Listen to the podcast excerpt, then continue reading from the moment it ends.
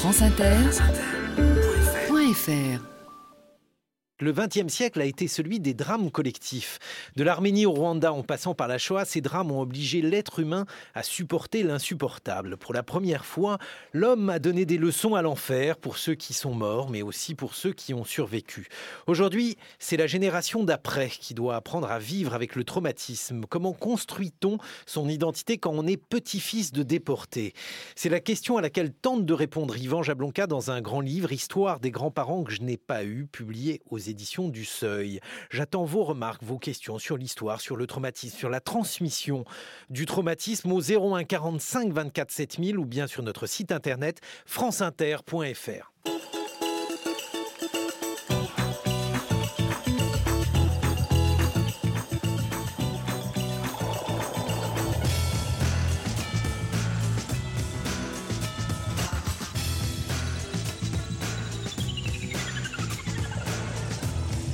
Et hier, l'un des projets du quinquennat qui me tenait le plus à cœur a définitivement sombré. Ce projet, c'est celui du Grand Paris. Le Grand Paris, c'était ce plan inouï, cette approche bouleversifiante qui consistait à faire venir David Beckham au Paris Saint-Germain. Oui, mais voilà, Beckham ne viendra pas au PSG. On a évoqué pour expliquer son refus des raisons familiales, mais évidemment, s'il ne vient pas, c'est qu'il n'est pas assez payé. 800 000 euros de salaire mensuel et pourquoi pas le RSA pendant qu'on y est? Il aurait fallu instaurer une TVA Beckham, demander aux salariés de 6 France de donner leur indemnité de licenciement à David Beckham pour que notre ultime rêve collectif, celui du Grand Paris, Paris avec Beckham, voit le jour. Et dire que nous avons failli avoir ce phénomène à Paris, le premier individu en état de mort cérébrale capable de courir sur une pelouse tout en posant pour une marque de parfum. Il reste toutefois un espoir. Beckham au PSG, on me l'a expliqué, ce n'est pas parce qu'il joue bien au foot, mais parce qu'il est connu. Du coup, je me dis qu'à sa place, le PSG pourrait peut-être recruter Elvis Presley, Michael Jackson ou François Mitterrand. Je sais, vous allez me dire qu'embaucher François Mitterrand pour qu'il joue au PSG, c'est compliqué puisque François Mitterrand, contrairement à Elvis et à Michael Jackson, François Mitterrand est mort. Mais je crois que tous mes confrères qui ont réussi sans s'étouffer à expliquer qu'on s'apprêtait à donner 10 millions d'euros par an à un crétin à crampons seraient aujourd'hui tout à fait capables d'expliquer que François Mitterrand va jouer avant-centre au PSG.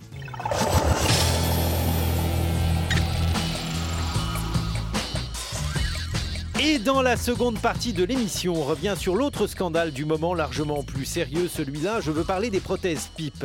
Il y a bien sûr la question de l'explantation de ces implants remplis de la saloperie que l'on sait. Mais au-delà, une question se pose, comment s'assurer de l'innocuité de ce que l'on vous implante? Nous serons en ligne avec le docteur Leloirne pour évoquer cette question. Envie de gros seins, gros seins pour la vie, j'écoute. Oui, ah oui, bien sûr, il faut bien choisir ses implants. Hein. Nous, en ce qui nous concerne, on fait du bonnet A au bonnet F, A absent, F phénoménal. Et on... Non, on ne fait pas au-delà, non. Non, bonnet M, c'est un groupe de musique, hein, madame.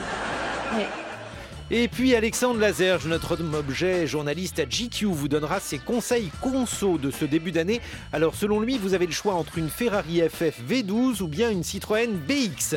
Alors la Ferrari ou la Citroën David Beckham, lui, a déjà choisi. Tu veux vivre la légende de Ferrari? Alors saisis ta radiocommande pour des courses de folie De vraies sensations de vitesse et de pilotage Nico Evolution, le champion des voitures radiocommandées et enfin, Hervé Pochon est allé se poster devant les noces de Cana au Louvre. Vous saurez pourquoi en écoutant un temps de Pochon tout à l'heure aux environs de 10h50. Mais en attendant, on évoque la question de la transmission du traumatisme. Au lycée, je ne plais pas aux filles, mais un jour, je comprends qu'il y a un truc imparable pour qu'elles s'intéressent à moi. Je l'avais peut-être pas dit, à Auschwitz, mes grands-parents sont morts là-bas. Mais c'est horrible. Bah ouais, ouais, ouais, je sais, ouais. Pourquoi tu me l'as pas dit avant? Euh, je sais pas. Tout d'un coup, elle me trouve formidable. Mais la honte m'ensevelit peu à peu. C'est mes grands-parents qui meurent, c'est ma mère qui souffre, c'est moi qui récolte la médaille de mérite. C'est dégueulasse. Non, c'est une blague. euh, Je, je déconne, enfin, je, je m'appelle euh, Arthur Martin, je suis né à, à Villebon-sur-Yvette. T'es vraiment trop con. Service public. Guillaume Erner. C'est l'histoire d'un historien qui décide de raconter l'histoire de ses grands-parents, de ses grands-parents juifs morts en déportation. Bonjour Yvan Jablonka. Bonjour. Vous êtes maître de conférence, chercheur associé au Collège de France et vous signez Histoire des grands-parents que je n'ai pas eu publié aux éditions du Seuil. C'est l'histoire de Mathès et d'Idessa, vos grands-parents, arrêtés par des policiers français et assassinés par les nazis. Quand est-ce que vous vous êtes rendu compte que l'histoire de votre famille n'était pas banale? Bah, euh, je dirais que j'ai cette, cette, vérité de leur mort et de leur assassinat, je l'ai toujours su. Euh, qu'est-ce qu'il y avait à savoir? C'est précisément qu'ils sont euh, morts à la fleur de l'âge, respectivement à 28 et 35 ans. et ils sont morts non seulement jeunes, mais ils ont été assassinés. Et cela, je l'ai toujours su. C'était pas un secret de famille, c'était même le contraire. C'était une vérité de famille, puisqu'il y a des vérités de famille comme il y a des secrets de famille, d'une certaine manière. Et je me souviens donc pas d'une révélation. Personne ne m'a jamais assis sur un fauteuil en prenant une voix grave et en disant voilà, tes grands-parents sont morts, etc. Je l'ai toujours su. Alors, quand est-ce que j'ai bien dû l'apprendre à un moment? Euh, ma mère m'a raconté récemment que je rêvais qu'il y avait des soldats en armes autour de mon lit. J'en ai aucun souvenir, mais enfin, c'est ainsi. Je dirais que ma normalité est là. J'ai pas de, j'ai pas de grands-parents, mais les parents de mon père sont morts. Alors justement, votre papa et votre tante étaient évidemment tout petits lorsque euh, leurs parents ont été raflés. Euh, quelle histoire ils vous ont raconté eux? Quels sont les souvenirs de de ce père et, et de cette tante qui finalement ont été élevés dans une atmosphère de deuil? Bah, il y a deux types de souvenirs. Il y a le souvenir euh, au temps où les parents, leurs parents vivaient encore, et puis il y a leur euh, euh, souvenir d'enfants dans des foyers d'enfants. Alors pour le premier cas, mon père ne sait pas grand-chose sur ses parents, ne savaient pas grand-chose, puisque en gros, on savait ce que ce qu'ils savaient, ça tient dans une petite notice nécrologique. Ils sont nés au début du XXe siècle dans dans une bourgade juive de Pologne. Ils s'aimaient beaucoup, ils sont devenus communistes, ils ont fait un peu de prison parce qu'ils étaient communistes en Pologne. Ils se sont exilés à Paris dans les années 30, et puis ensuite c'est la guerre, Vichy, euh, Auschwitz. Donc d'une certaine manière, là-dessus, il savait pas grand-chose avant que euh, je fasse ces, recherches euh, sur archives. Ce qu'il savait beaucoup plus, c'est bien sûr la partie que lui a vécu avec sa sœur, mon père et ma tante ont vécu dans les foyers d'enfants dans les années 50 de l'après-guerre. ils ont été dans des foyers d'enfants de la région parisienne, puisqu'ils étaient gérés par la Commission centrale de l'enfance, qui était une organisation juive communiste. Et là, il y avait beaucoup de choses, des anecdotes. Euh, un jour, euh, euh, pour son anniversaire, on offre à mon père une savonnette, ça le vexe. Enfin bon, ça, ce sont des milliers d'anecdotes plus ou moins intéressantes, mais toujours tendres, touchantes, humoristiques. Et cet humour qu'il m'a légué, je crois, cet humour, c'est un petit peu la face, l'autre face de la tragédie qu'il a vécue. Et puis, ce qu'il vous a légué aussi, c'est probablement une manière d'appréhender le passé, puisque vous êtes devenu donc historien et vous avez travaillé sur les orphelins, sur la question des orphelins en général, pas seulement évidemment eh, des, orphelins juifs. Yvan Jablonka, c'était votre thérapie de faire de l'histoire de cette manière-là? Alors votre question est difficile, et parce qu'elle est difficile, c'est une bonne question, une thérapie. Euh, alors dans cette question, moi j'entends plutôt l'usage du jeu. Moi je dirais que euh, l'historien fait toujours usage du jeu, qu'il le veuille ou non. Il y a même un double jeu, puisque en l'occurrence, j'ai pris ma famille comme un objet d'étude historique, comme, euh, comme un autre, et en même temps, dans le livre, en même temps que je raconte la vie de mes grands-parents, je fais le récit de mon enquête, comment j'ai trouvé les archives. Euh, il y a toute une enquête, euh, pas simplement une enquête criminelle, une enquête de vie d'une certaine manière, qui ménage des suspens, des rebondissements, des révélations, et puis aussi bien sûr l'autre phase de l'enquête, des déceptions, des hésitations, des échecs euh, peut-être. Donc je dirais, moi je répondrai à votre question en disant que j'ai utilisé ce jeu dans toutes ces dimensions, en tout cas autant qu'un historien peut le faire. Alors pour répondre à la question de la thérapie, y a-t-il souffrance chez moi? Euh, Sans doute. Je dirais plutôt que ce livre, c'est une réflexion euh, sur moi-même, de quelle, de quelle alchimie suis-je le produit?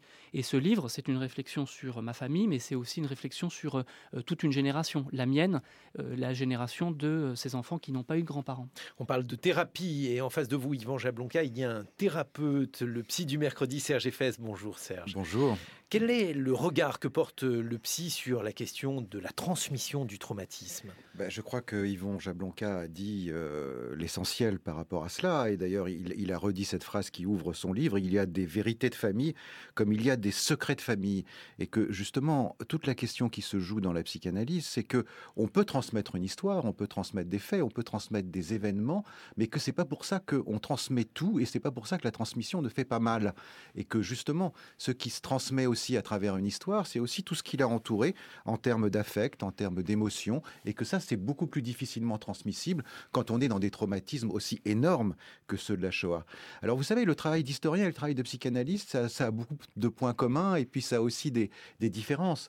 Freud, il a commencé à inventer la psychanalyse presque comme un historien, c'est-à-dire qu'il essayait de retrouver très exactement dans l'histoire de ses patients tout ce qui s'était passé depuis leur toute petite enfance, les plus petits traumatismes, les plus petits événements de la vie quotidienne, pour pouvoir reconstituer une vérité historique, une vérité scientifique qui permettrait de dire ah ben voilà pourquoi votre fille est muette, voilà pourquoi vous avez cette névrose aujourd'hui. Et puis ils se rendent compte que c'est pas du tout comme ça que ça se passe, mais pas du tout. C'est-à-dire que les patients ils réinventent leur histoire dans la relation à l'analyste, dans la relation affective à l'analyste. Ils veulent faire plaisir d'une certaine façon à l'analyste et l'analyste leur transmet aussi inconsciemment tout un tas d'émotions et tout un tas d'affects qui fait qu'ils créent ensemble quelque chose. Et c'est là qu'il invente ce qu'on appelle le transfert. Le transfert, eh ben, ça signifie transmission, comme ça signifie aussi Übertragung, c'est la transmission de pensée, la transmission d'émotions dans l'analyse. Donc toute la question, c'est pas tant la vérité historique que la manière dont elle se transmet dans la relation à l'autre, dans la relation affective, dans les transferts émotionnels. Et alors après, la grande question de la psychanalyse, ça devient, mais comment est-ce qu'on transmet justement ce qu'on ne sait pas? Comment est-ce qu'on transmet ce qui ne se dit pas? Comment est-ce qu'on transmet les trous de l'histoire? Et c'est là où tout le langage du corps, tout le langage des silences, tout le langage des non-dits, tout le langage de la façon dont on porte un enfant, dont on le tient, dont on l'embrasse, dont on le repousse, eh bien tout ça, ça transmet aussi des secrets, ça transmet des traumatismes euh, à, notre, à notre insu. Un, lapsus, une phrase qu'on laisse en suspens, enfin tout ça c'est dans la transmission transpsychique. Il y a un, autre livre, Yvon Jablanca, que, que votre livre m'a beaucoup évoqué, que vous connaissez certainement, qui est le livre de Daniel Mendelssohn, qui s'appelle Les disparus, qui a eu beaucoup de succès, qui est aussi le travail comme ça d'un historien et d'un professeur de littérature qui cherche à reconstruire et à remonter les éléments de son histoire. Et ça commence là. C'est-à-dire, il est dans des réunions de famille où tout à coup, ses oncles et ses tantes se mettent à pleurer, à éclater en sanglots en disant Mais qu'est-ce qu'il ressemble à l'oncle, je ne sais plus comment il s'appelle, à l'oncle Schmoll et, il veut comprendre qu'est-ce que c'est que cette euh, histoire qu'on lui transmet à travers ça, et il remonte toute la chaîne de son histoire familiale pour pouvoir finalement savoir à quel fantôme il était identifié. Yvan Jablonka. Euh, Serge Effès faisait le parallèle entre histoire et psychanalyse. Je crois que c'est très vrai. Dans les deux cas, je dirais qu'il y a un travail de dévoilement, euh, dévoilement sur soi de la part de l'historien, et puis dévoilement des sociétés, du passé, euh, de l'histoire des hommes. Bon, mais dévoilement également très concret, puisque vous avez retracé une histoire très minutieusement jusqu'au seuil de la chambre à gaz. Toutes ces pages d'histoire qui n'avaient pas été écrites pour vos grands-parents, vous les avez rédigé, Yvan Jablonka. Nous avons un auditeur au standard, Eric, qui nous appelle de Caen. Bonjour Eric. Oui, bonjour. Et vous, vous avez, euh, vous aussi, la transmission de l'histoire euh, de votre famille à, supporter, à endurer, Eric euh, Tout à fait, mais nous, ça s'est passé différemment parce que, bien qu'on ait perdu beaucoup de monde dans la famille qui ont été fusillés, c'était des combattants volontaires de la résistance, eh bien, ils ont été tués, il faut le dire, par les, Allemands, mais quelques-uns par les bombardements alliés. On a décidé tout de suite dans la famille de passer outre cette histoire et d'aller vers l'avant, vers l'avenir, de réconcilier les générations et les peuples. Mais alors vous, donc, vous, vous êtes des origines des pays de l'Est et d'Allemagne. Uh-huh. Donc, il était plus difficile pour des membres de ma famille d'avoir été tués par des certainement des, des, Allemands qui avaient euh, les mêmes origines, qui venaient peut-être des mêmes régions. Donc euh, dans la famille, on s'est dit, euh, c'est bon, c'est terminé la guerre, ça a été un moment très pénible, il faut passer outre et ne pas sans cesse, comme on le fait régulièrement en France et notamment à la télé et à la radio et sur France Inter, ressasser le passé, ressasser le passé, parler de choses qui sont passées au siècle dernier, il y a 70 ans, dans notre famille, on a décidé une bonne fois pour toutes que c'était terminé et euh, d'arrêter de parler de, ces moments pénibles et euh, de construire quelque chose de positif. Là, je pense qu'en parlant sans cesse du passé, c'est du négatif. Ben, c'est pas comme ça qu'on se, on se construit un avenir. On, va, on va poser la question à quelqu'un dont le passé est le métier, Eric, Yvan Jablonka.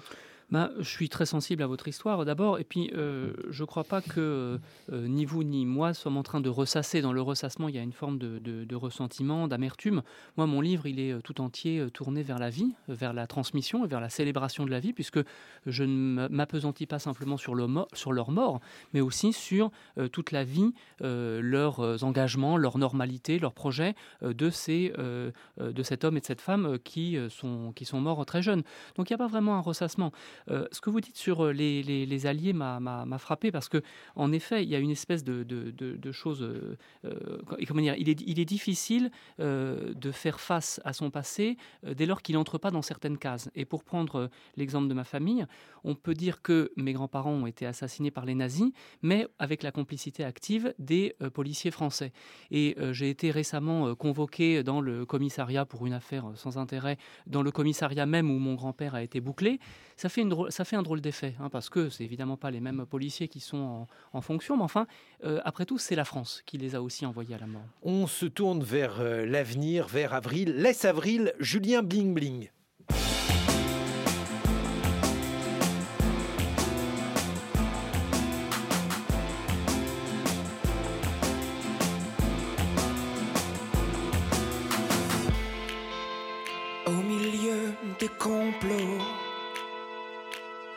avril, mon ami, nous scintillait le front. Devant la terre ouverte, promets-moi pour demain la plus belle des moissons. Au milieu du désert, nous irons, mon amour, et nous prendrons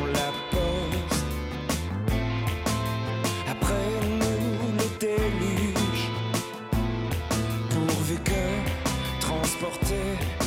nous dansions jusqu'à l'aube. Si tu as peur, si tu vois que la berge se dérobe,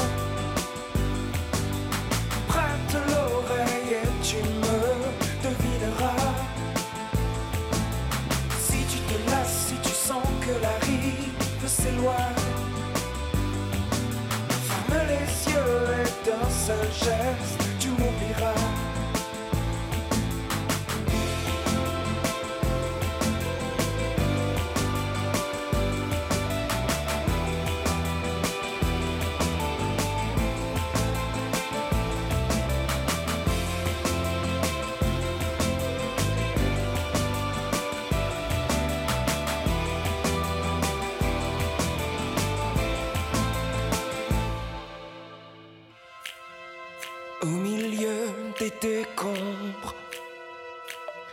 avril, mon ami, nous scintillait le front. Si tu me perds, si tu vois que la berge se dérobe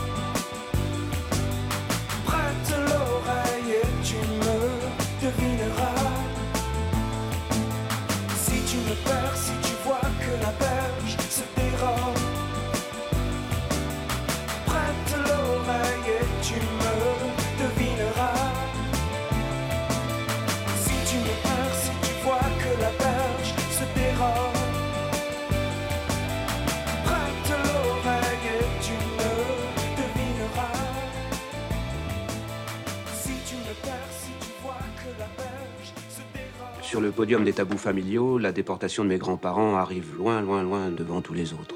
En 47 ans de vie, je n'ai réussi à obtenir par la ruse que deux informations les concernant. Ils venaient de Grèce et mon grand-père était chauffeur de taxi à Paris.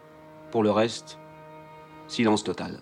Mais à la fin des années 70, ça devient un gros problème pour éviter le sujet, car le tabou familial rencontre l'obsession nationale. G-E-N-O-C-I-D-E, génocide. Six points pour monsieur l'évêque. La France explie le crime en en parlant toute la journée, et chez nous, c'est une gymnastique invraisemblable pour qu'on ne s'aperçoive de rien. Service public sur France Inter, nous évoquons la transmission du traumatisme en compagnie d'Yvan Jablonka qui vient de publier Histoire des grands-parents que je n'ai pas eu aux éditions du Seuil, du Psy du mercredi Serge Effez et de notre reporter Harry Eliezer qui vient de nous rejoindre. Salut Harry. Salut Guillaume, bonjour à tous. Pendant le disque, Harry, vous évoquiez la mémoire antillaise que vous connaissez bien. Oui, puisque je suis antillais d'origine. Il se trouve que cette mémoire, elle ne se transmet pas. On a des parents qui font un blackout absolu sur tout ce qui est de l'ordre de l'histoire de l'esclavage parce qu'on a honte de ses ancêtres esclaves. Euh, résultat, on se retrouve avec des comportements, des choses à gérer qui ne nous appartiennent pas et qui nous ont été transmises sans, sans être verbalisées. Et euh, tout à l'heure, notre auditeur euh, disait que bah, c'est pas bien de, ressasser le passé. en réalité, on a besoin de parler du passé pour pouvoir avancer. Il y a ce fameux proverbe africain qui dit, euh, voilà quand je ne sais pas où, je vais, je regarde d'où je viens pour pouvoir euh, avancer. Et euh, il y a des comportements hein, liés à, la couleur de la peau aux Antilles, un racisme qui existe et qui est directement issu de l'esclavage. C'est-à-dire qu'on, quand on était clair de peau, on était proche du maître. On, on était un nègre d'intérieur. Quand on était foncé, comme je peux l'être, on était un, nègre des champs eh bien, euh, cette gradation de couleurs est restée aujourd'hui encore. Euh, il y a une époque où on disait, euh, par exemple, quand un enfant naissait, peau est sauvée, sa peau est sauvée parce qu'il est clair. Yvan Jablonka, est-ce que cette question de, la mémoire honteuse, c'est-à-dire de, la mémoire finalement des victimes, s'est posée dans votre histoire familiale? Est-ce qu'elle s'est posée dans le fait, par exemple, que votre père, c'est ce que vous racontez dans votre livre, a véritablement résister à l'idée de chercher l'histoire de ses parents, par exemple? Je ne crois pas qu'il ait résisté vraiment. Je crois que c'était tout simplement difficile parce que mes grands-parents sont morts dans le cadre d'un génocide qui consistait à tuer les gens, mais aussi à effacer les traces de leur vie. Donc c'était tout simplement difficile, peut-être même euh, impossible pour quelqu'un qui n'était pas euh, euh, historien de profession. pour ce qui est de la mémoire du génocide et de la mémoire juive plus, plus largement, je dirais qu'elle m'inspire ni fierté ni honte. C'est ainsi.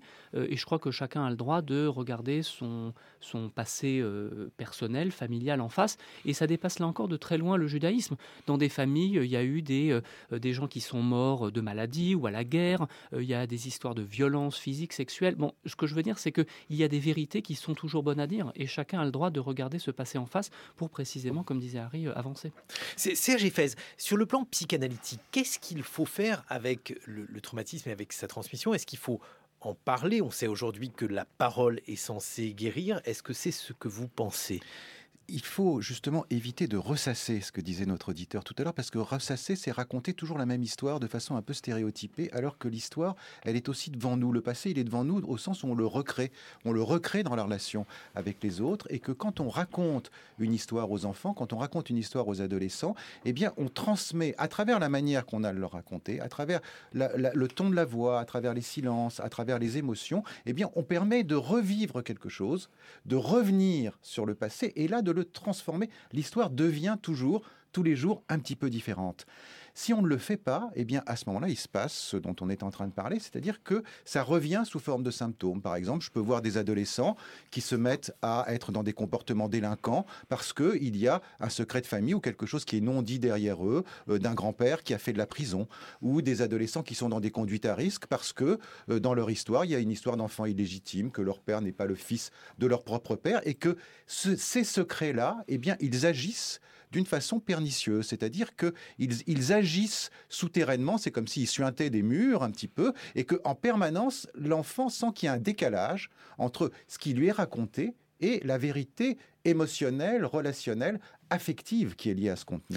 Alors, pour guérir ces rapports à l'histoire familiale, à une histoire familiale lourde, il y a différentes méthodes. Il y a la psychanalyse, et puis il y a aussi une autre méthode que vous êtes euh, allé analyser, Harry Eliezer, c'est la constellation familiale. Alors, racontez-nous ce que c'est que la constellation familiale. Alors, avant de rentrer dans le détail. Et je vous dirais tout simplement que j'ai participé à une soirée animée par euh, Michel Divinet. C'était dans le 6e arrondissement de Paris les constellations familiales, eh bien on m'en avait parlé, euh, du fait de ce que je vous ai raconté, ben, j'ai toujours été un petit peu sensibilisé à ces thérapies transgénérationnelles.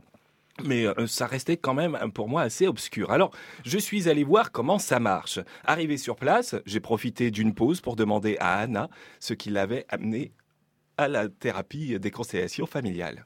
Moi, j'en ai fait pour la première fois, c'était il y a dix ans. Et en fait, c'était à une époque de ma vie euh, où je commençais à me poser beaucoup de questions. Et c'est la première expérience qui a dérangé mes croyances en profondeur. parce que j'ai vu se dérouler en l'espace de très peu de temps euh, tout un schéma familial et une structure familiale dont personne ne savait rien dans le cercle. Et euh, les douleurs qu'a ma mère, la tragédie de mes aïeux, s'est déroulée sous mes yeux, alors que personne n'était au courant de rien. Quelle était la, chose que tu souhaitais guérir? C'est difficile d'en parler comme ça, mais je viens d'une famille juive, donc il y avait énormément de, morts dans des conditions atroces. La Shoah donc? Voilà. Et ça n'a jamais été parlé. Et mm, il me fallait comprendre comment mes parents se situaient par rapport à ça. Et puisque l'impact que je recevais moi de comprendre euh, la force qu'il avait et comment ça se traduisait aussi physiquement, tout simplement. Et ça a été le premier espace où j'ai pu en parler, enfin même pas en parler puisque c'est sans mots. C'est ça qui est beau aussi. Et euh, au final, comment on se sent? Bah, Moi, c'était le pivot de ma guérison. Après, le chemin, il se fait tout seul, hein, euh, on se détache, on n'y pense même pas trop. Les personnes dans la famille commencent à évoluer, commencent à parler de ce dont ils ne parlaient pas. Et ça, là, là après, ça nous échappe complètement. Mais il y a vraiment des modifications euh, au quotidien inattendues. La constellation familiale est une méthode de thérapie familiale transgénérationnelle inventée par un Allemand, Bert Hellinger, dans les années 90. L'objet est de réintégrer une personne exclue du système familial.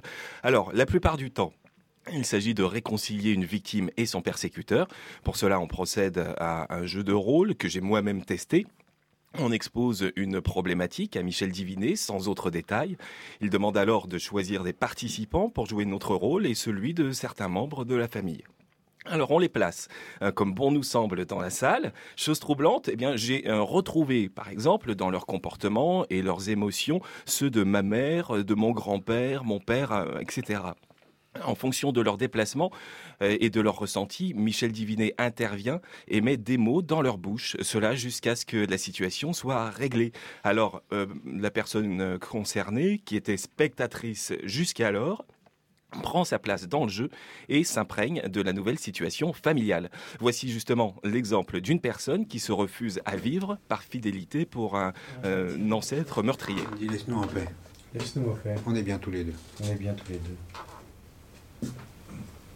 C'est fini. C'est fini. Tu n'as plus à nous rappeler. Tu n'as plus à nous rappeler. Je le sais maintenant. Tu le sais maintenant. Je le sais, Je maintenant. Le sais maintenant. On est morts tous les deux. On est morts tous les deux. Je dis, je suis bien avec elle. Je suis bien avec elle. Et on est morts tous les deux. Et on est morts tous les deux. je prends du recul là. Ouais. C'est ok. C'est marrant, hein, acceptant d'être en paix et d'être mort, ben, les vivants, ils acceptent d'être vivants. Et après, ce qu'il dit Bertelinger, c'est-à-dire que quand on est avec les morts, on a de la compagnie. Et on est innocent, quoi. Je veux mourir, euh, j'ai plus rien à faire, quoi. Je veux mourir. Et après, d'accepter son destin, c'est vrai que c'est plus lourd. C'est plus lourd d'accepter les, succès et les échecs, quoi. D'accepter d'être en vie, c'est plus lourd que vouloir mourir, sacrifice. Euh, on se sent grand quand on sacrifie. Quoi. L'autre chose mystérieuse que j'ai encore testée, eh bien, j'ai servi d'acteur euh, pour l'un des participants. Il se trouve que mes pieds bougeaient seuls, mes genoux fléchissaient, j'étais comme téléguidé, et pourtant sous l'emprise d'aucune substance illicite, Guillaume, euh, ni même d'alcool. On vous croit, on vous croit, oui. Une méthode vraiment bluffante, euh, critiquée parce qu'irrationnelle, mais dont je ne peux nier les effets. Serge Fez. Qu'est-ce qu'on pense de cette méthode ben, Très exactement, on, voit bien illustrer ce travail de recréation, c'est-à-dire qu'en jouant finalement tous ces rôles avec les, les, différents protagonistes qui sont là, eh bien ça redonne, ça remet en circulation et ça remet en vie des affects et des émotions qui sont très enquistés. J'étais très sensible à ce que disait un des participants. Il disait il s'agit d'accepter d'être en vie, c'est-à-dire accepter d'être en vie, c'est ne pas être toujours dans la répétition du même, ne pas être toujours dans le fait de ressasser la même histoire, mais au contraire d'en sortir. Et ça, c'est une façon qui permet de le faire. Vous savez, j'avais une, patiente qui était prise de de panique chaque fois qu'un de ses enfants lui demandait à boire et qu'elle était dans la rue avec la poussette alors qu'elle avait 10 000 biberons euh, dans son sac. Mais elle était absolument figée à ce moment-là. Et elle a pu commencer à avoir une association qui était, mais si j'avais été dans un wagon qui me dirigeait vers un camp de la mort, je n'aurais pas eu d'eau à donner à mon enfant, et à ce moment-là, il serait mort de soif. On voit comment ces histoires traumatiques, elles se transmettent comme ça d'une façon brute, elles tombent littéralement sur la tête des, des, gens. Et si on n'arrive pas à les remétaboliser, à les remettre en circulation, eh bien, elles nous tuent au sens propre dans notre vie quotidienne. Et Yvan Jablonka, justement, vous, dans votre enfance, est-ce que vous vous souvenez euh, de comportements de votre papa, de votre tante, euh, qui euh, pouvaient laisser deviner les traumatismes dont ils avaient été l'objet? Bon, c'est pas vraiment à moi de répondre à cette question. je pense. Bah, vous êtes leur enfant. Bien sûr, mais enfin, je pense que mon, mon, père a évidemment été marqué, peut-être euh, euh, traumatisé par, par cette histoire, mais comme je l'ai dit, c'est aussi quelqu'un euh, de normal d'une certaine manière, qui a, qui a bâti sa vie comme, comme tout un chacun, qui a eu un métier, qui a fait une carrière, qui a eu des enfants. Et d'une certaine manière, moi, je refuse de verser dans, dans un certain misérabilisme. Il est traumatisé peut-être, mais c'est aussi quelqu'un comme vous et moi, d'une certaine manière. Et que, quand vous leur avez appris à ces membres de la famille que vous alliez enquêter sur l'histoire de, de ces grands-parents, mort, quelle a été leur réaction?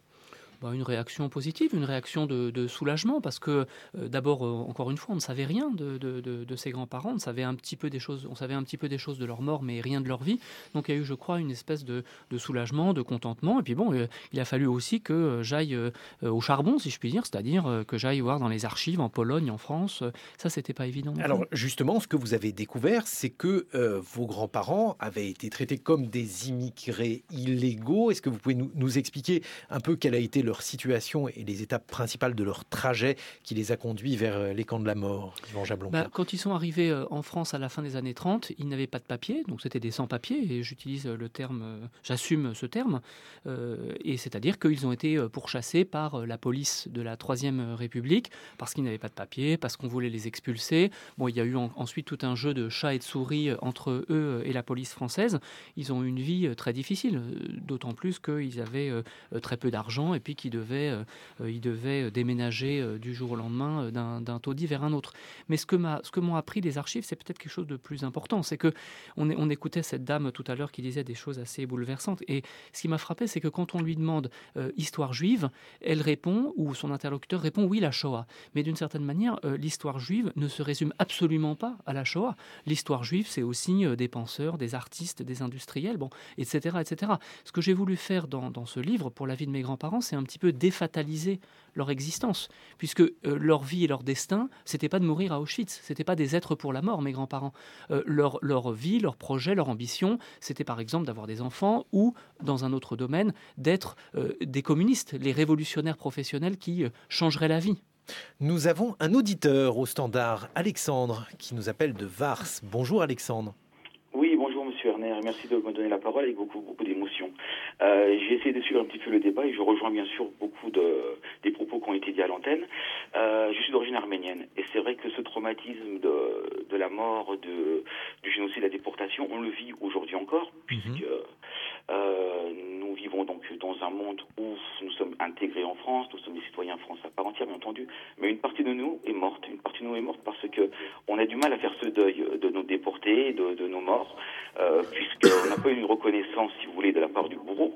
Euh, la Shoah est un, un, fait historique et nul ne le conteste, bien heureusement, d'ailleurs, mais l'Allemagne, si vous voulez, a reconnu ses faits, a reconnu ses torts, et les victimes et les, descendants peuvent, entre guillemets, vivre tranquillement. Le, Faire leur deuil, alors que la Turquie euh, n'a pas reconnu euh, ce massacre, évidemment. Oui, non seulement on ne reconnaît pas, mais une, une négation totale, et encore les, derniers jours, l'actualité brûlante l'a montré d'ailleurs, mhm.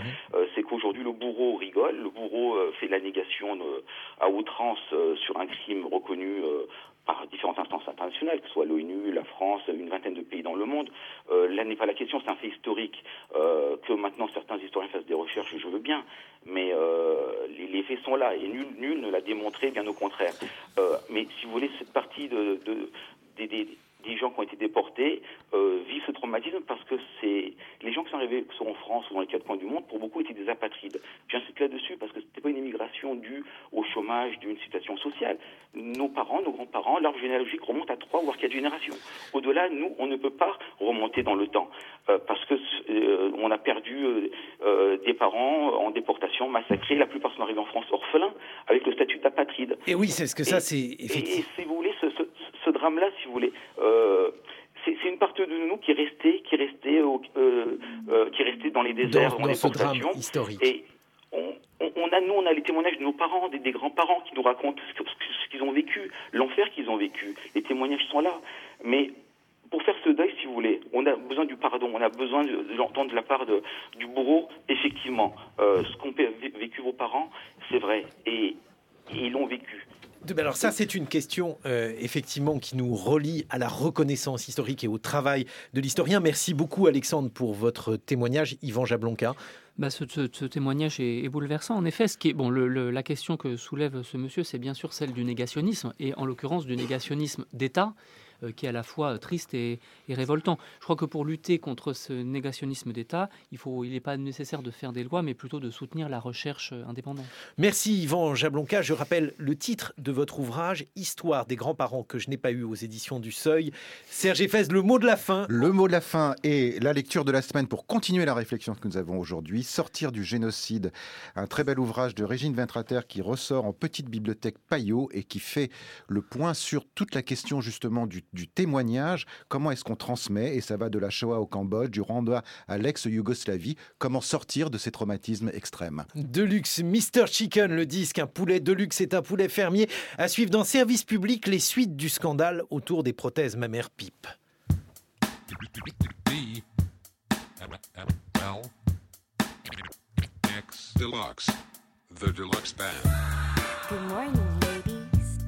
Today we'll be having a delightful piece of deep fried chicken, chicken, chicken, deep fried chicken, chicken, chicken.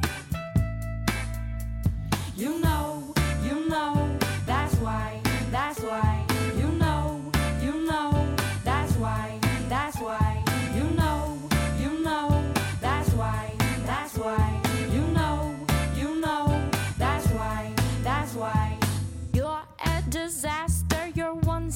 of laughter. Your dog is a rag, it deserves to be dragged. So you eat your fucking shit, you must have thought it was chocolate. Take it as a sign if you were hearing my rhymes. Rub your ass to the floor, make it sparkly, shiny whore. I'm wasting ink and paper for you, fugly mother lover. Do You own the dictionary, this shit's dysfunctionary. My spit is your rain, I O'Brien, O'Brien. It's the chicken, it's the chicken that we fry, fry, fry. It's the chicken that. It's the chicken, it's the chicken that we fry, fry, fry. It's the chicken that. Your eyes are see your arm rising. Did upset your when I spat on your name? Stuff geese, find the net,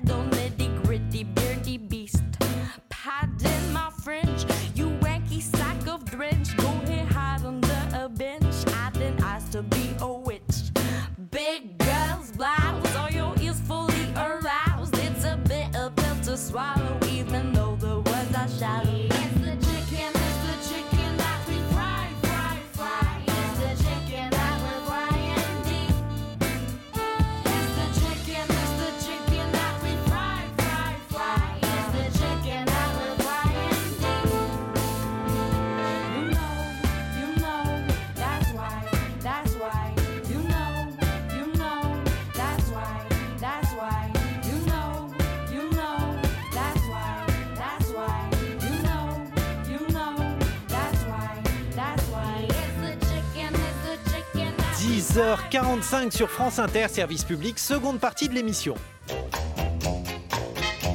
La séquence du consommateur.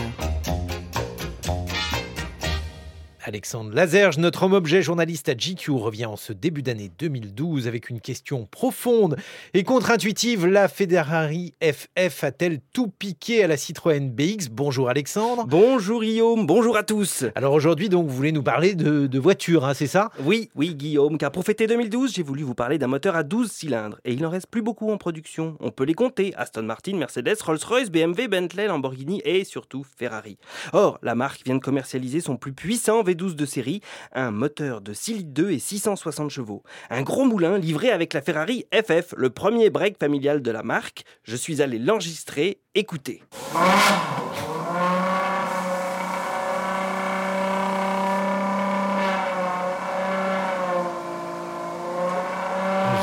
Très ému, Alexandre. Vous l'avez conduit Oui, et c'était fantastique. Imaginez que subitement, en grimpant à bord de cette Ferrari FF, vous devenez dompteur surdoué d'un troupeau de 660 chevaux prêts à cavaler.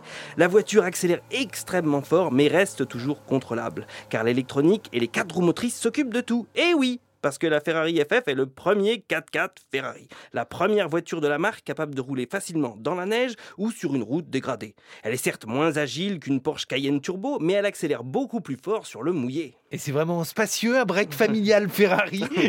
Alors attention, c'est pas un monospace, hein, mais 4 adultes d'un mètre 85 logent confortablement. Ils peuvent même emporter des bagages. C'est ce qu'on appelle un break de chasse, comme la Volvo P1800 Ah, ES. c'est une jolie Voilà. voiture, la Volvo P1800 ES. voilà, ou la BMW Z3. Il s'agit en fait de voitures à deux portes latérales avec un haillon, un haillon de coffre qui donne directement accès à l'habitacle. Et ce qui est le plus étrange dans cette voiture, c'est qu'on n'a plus du tout l'impression d'être dans une voiture dédiée uniquement au sport. On est assis dans une confortable GT, un peu plus haute que d'habitude, et du coup on maîtrise mieux les 2 mètres de largeur de la voiture. On peut ainsi dire que la Ferrari FF est presque un crossover comme les autres. Peut-être, mais à 260 000 euros, a-t-elle vraiment sa place dans une émission qui s'appelle, je vous le rappelle, Alexandre, Service public Oui, oui, oui, car l'auditeur a droit de savoir que la Ferrari FF a tout piqué à la Citroën BX. Et Souvenez-vous de la publicité. J'aime, j'aime, j'aime. Julien Nerveuse, hein Non, mais vous rigolez, Alexandre, on ne peut pas comparer une Ferrari avec une BX Citroën. Si, si, si, si, figurez-vous que la Citroën BX va fêter justement ses 30 ans cette année et elle avait quasiment tout inventé en 1982. Prenez la transmission 4x4 permanente avec blocage de différentiel. Eh bien, la BX GTI 4x4 l'avait déjà. Et puis la construction en matériaux composites. Pareil, la BX c'était la première voiture avec un capot en plastique et haillons en fibre de verre. Idem avec la suspension pneumatique inventée sur la DS et qu'on retrouvait sur la BX. Or, ce système permet à la Ferrari FF de se rehausser pour rouler sur une mauvaise route, par exemple. Mais enfin, de nombreuses voitures ont une suspension pneumatique, Alexandre. Oui, peut-être, mais il y a d'autres indices, comme le poste de conduite. Souvenez-vous des clignotants si peu pratiques que Citroën appelait les satellites. souviens. Eh bien, Ferrari a repris les mêmes en les plaçant à l'intérieur de la jante du volant. Pareil avec le tableau de bord électronique, inspiré de celui de la BX Digit. Euh, vous voyez, vous n'imaginiez pas tout ce que Citroën avait bien pu faire pour vous. Maintenant, vous savez, la BX vous a permis d'approcher votre rêve de Ferrari. J'aime, j'aime, j'aime, comme Et voilà, après la voix chevrotante, les chevrons de feu, merci Alexandre Lazerge. France Inter, service public. Autre sujet, le scandale des prothèses PIP aura peut-être le mérite de nous rappeler que la chirurgie esthétique ne peut pas se pratiquer sans danger. Bonjour docteur Leloirne. Oui, bonjour monsieur. Vous êtes porte-parole de la Société française de chirurgie plastique reconstructive et esthétique. Alors est-ce qu'on pouvait savoir que les prothèses PIP étaient dangereuses? Est-ce que les praticiens auraient pu le savoir? Alors tout d'abord, merci beaucoup de me donner la parole euh, au nom de la Société française de chirurgie plastique et sachez que tous les chirurgiens plasticiens compatissent et partagent l'angoisse des patientes et font tout pour les aider et les soigner le mieux possible. Pour répondre à votre question, non, les chirurgiens plasticiens ne pouvaient pas le savoir et de bonne foi, nous avons utilisé ces prothèses qui présentaient des innovations, des caractéristiques tout à fait intéressantes et euh, c'est un scandale, euh, c'est une escroquerie exceptionnelle heureusement. Alors oui, parce qu'on on, s'aperçoit aujourd'hui que PIP était le troisième fabricant mondial, donc c'était un, un, acteur important sur le marché des prothèses. Mais alors aujourd'hui, quand euh, on, on, décide, euh, par exemple, euh, de se faire implanter une prothèse mammaire ou autre, est-ce qu'on a la capacité d'avoir une garantie de l'innocuité de cette prothèse, docteur Leloirne Oui, euh, comme pour tous les actes chirurgicaux, le chirurgien doit informer la patiente lors de la consultation avant l'intervention de tous les risques liés à toute intervention. Donc les prothèses, comme n'importe quelle intervention, comme n'importe quelle action dans notre vie, euh, ne sont pas sans risque. Mais on peut affirmer que les prothèses actuelles répondent aux normes CE, sont fabriquées avec la meilleure technologie possible et apportent le plus de sécurité possible aux patientes. Mais qu'est-ce qui nous prouve que euh, les prothèses qu'on implante aujourd'hui euh, seraient plus sûres que, que celles qu'on implantait hier, comme dans le cas des prothèses PIP, docteur? Qu'est-ce nous... qui a changé? Ce qui a changé, c'est que premièrement, le CAPIP était une escroquerie et que les prothèses. Mais il en existe peut-être d'autres. bien sûr que tout a été recontrôlé et revérifié par les pouvoirs publics et le, le, ministère de la Santé et les prothèses actuellement en vente répondent strictement à toutes les normes. Il faut comprendre que le CAPIP est heureusement une grande exception et d'autre part, pour que ce cas ne se reproduise plus jamais, euh, avec les autorités sanitaires, les chirurgiens plasticiens ont créé une cellule de vigilance, c'est-à-dire un système qui permet de recueillir et de contrôler toutes les informations instantanément, donc d'être plus efficace que les systèmes qui existaient auparavant. Et puis alors, il y, a une dernière question qu'on se pose aujourd'hui. Euh, en découvrant ce scandale, on se rend compte que finalement, une prothèse mammaire, ça n'est pas éternel et qu'il faut en changer environ tous les 10 ans. Est-ce que, est que les gens le savent quand ils se font poser des prothèses mammaires, docteur? Oui, absolument. Dans l'information qu'on doit leur donner et sur les papiers imprimés par notre société de chirurgie plastique, il est bien précisé que la rupture est un risque attendu pour les prothèses mammaires et que dans 5 ans, 10 ans, 20 ans, 30 ans, la patiente aura à changer ses prothèses. Heureusement, elle fait des mammographies et échographies régulièrement tous les deux ans en moyenne et ça nous permet de suivre de manière fiable l'état des prothèses. Merci beaucoup, docteur Leloirne, d'avoir été avec nous ce matin sur euh, ce scandale dont on n'a évidemment pas fini de parler. 10h52 sur France Inter, un temps de pochon, c'est maintenant. Allez, 5, 4, 3, 2, 1 et 0. Et maintenant sur France Inter, il va y avoir un temps de pochon, mais ça ne va pas durer. Je ne suis jamais allé à l'école. C'est le titre de votre livre, édité chez Actes Sud. Mais pourquoi vous n'êtes pas allé à l'école? Parce que mes parents avaient la conviction que l'école n'était pas utile. Et euh, leur conviction était si forte que pour eux, c'était une évidence. Bonjour à tous et bienvenue au Louvre. Alors si hier avant-hier on n'avait pas pu être dans le musée, là j'ai réussi à me mettre devant euh, les noces de Cana et je suis avec André Stern qui a peint les noces de Cana qu'on a sous les yeux? Alors je ne saurais pas y répondre pour pas dire de bêtises. Et voilà, fallait aller à l'école. Moi je suis allé à l'école et je ne sais pas non plus. Mais je vais aller regarder. Paolo Cagliari dit Véronèse. 1528, 1588. J'ai pas peur des lacunes. Parce que je considère les lacunes comme des, espaces libres pour de nouveaux apprentissages. Et puis au lieu de partir de l'idée de la lacune, dans quoi ne suis-je pas bon? On entend souvent ça, euh, je suis pas bon en maths, donc il faut que je travaille mes maths pour atteindre la moyenne. J'ai jamais appris ça. J'ai toujours appris à quels sont les domaines dans lesquels je suis bon, et dans les domaines dans lesquels je suis bon, c'est là que je travaille pour être encore meilleur, pour approfondir encore cette expertise. Mais alors, c'est quoi votre métier aujourd'hui? J'en ai plusieurs. Je suis musicien, je suis luthier, je suis auteur, je suis journaliste. J'ai aussi du mal à cerner les métiers parce que ces notions de temps libre, de loisirs, de profession sont toutes très diffuses parce que c'est le grand flot de la vie dans lequel j'ai pu... Euh, tout ça sont des mots. Qu'est-ce qui vous fait vivre Qu'est-ce qui vous fait gagner de l'argent? L'ensemble de ces professions. Et vous n'avez pas de regrets euh, Parce que c'est quand même sympa l'école, on se fait des copains, on apprend des choses. Alors on apprend des choses tout au long de la vie, comme on apprend sa langue maternelle, comme on apprend tant de choses au cours du quotidien. Euh, les copains, bah, les copains, on en rencontre beaucoup dans le quotidien, dans la vraie vie, dans le bouillon de culture de la réalité sociale. Et ce ne sont pas des gens du même âge, il y en a des plus vieux, des plus jeunes. Il y a toutes les origines, toutes les religions, toutes les couleurs de peau. Et ça, c'est un grand bain et ça permet... il y en a dans les écoles aussi, hein, les gens de toutes les religions, de toutes les couleurs de peau. Euh. Bien sûr, mais dans cette mixité, euh, ces différences, puisqu'il y a des gens plus jeunes, des gens plus vieux, des gens plus expérimentés, des gens moins expérimentés. Qu'est-ce que vous faisiez pendant que les autres allaient à l'école? Je vivais, je jouais et j'apprenais. Ce sont trois notions que je n'arrive pas à différencier les unes des autres, comme j'ai jamais appris à différencier les âges les uns des autres. Vous avez des enfants? J'ai un enfant, j'ai un fils. Il va pas à l'école alors? On ne l'enverra pas à l'école. Il ira à l'école s'il souhaite y aller. Il a quel âge? Il a deux ans. Ah vous, on vous a laissé le choix, on tu vas aller à l'école ou tu veux pas aller à l'école? On m'a pas laissé le choix, mais à tout instant, j'aurais pu... Le, choix est une notion vague dans ce cas-là. Mais à tout instant, j'aurais pu décider d'aller à l'école. J'en connais qui l'ont fait. Moi, je n'ai jamais eu ce souhait. Et vous viviez où? Je vivais à Paris.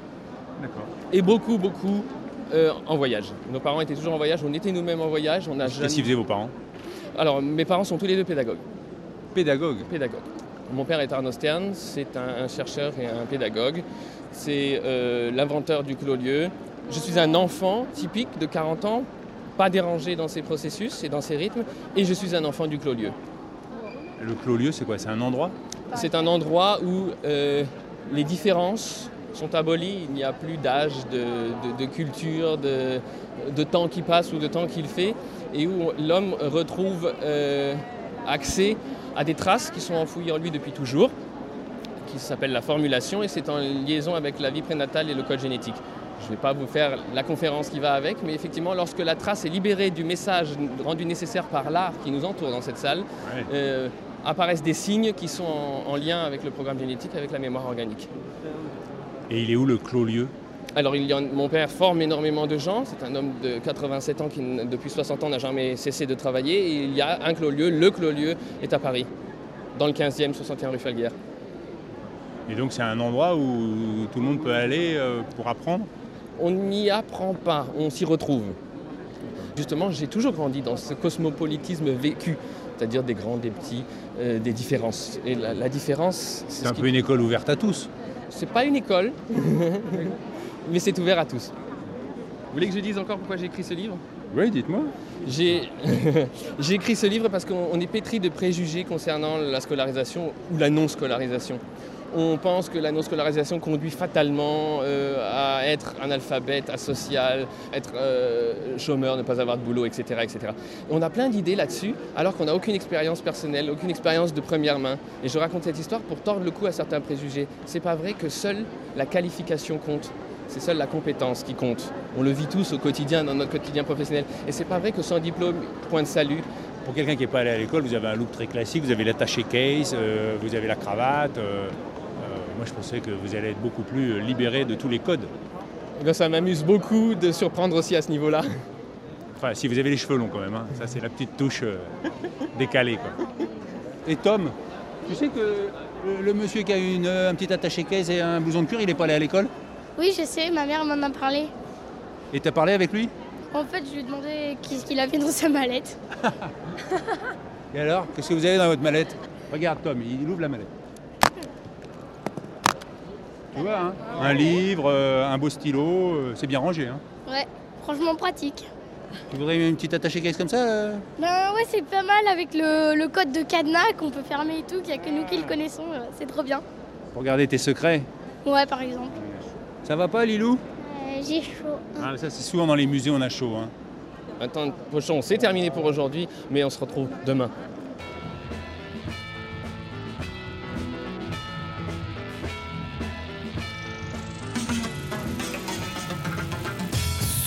Dans les musées, on a chaud, c'était la phrase du jour. Un temps de pochon était réalisé par Véronique Barnet.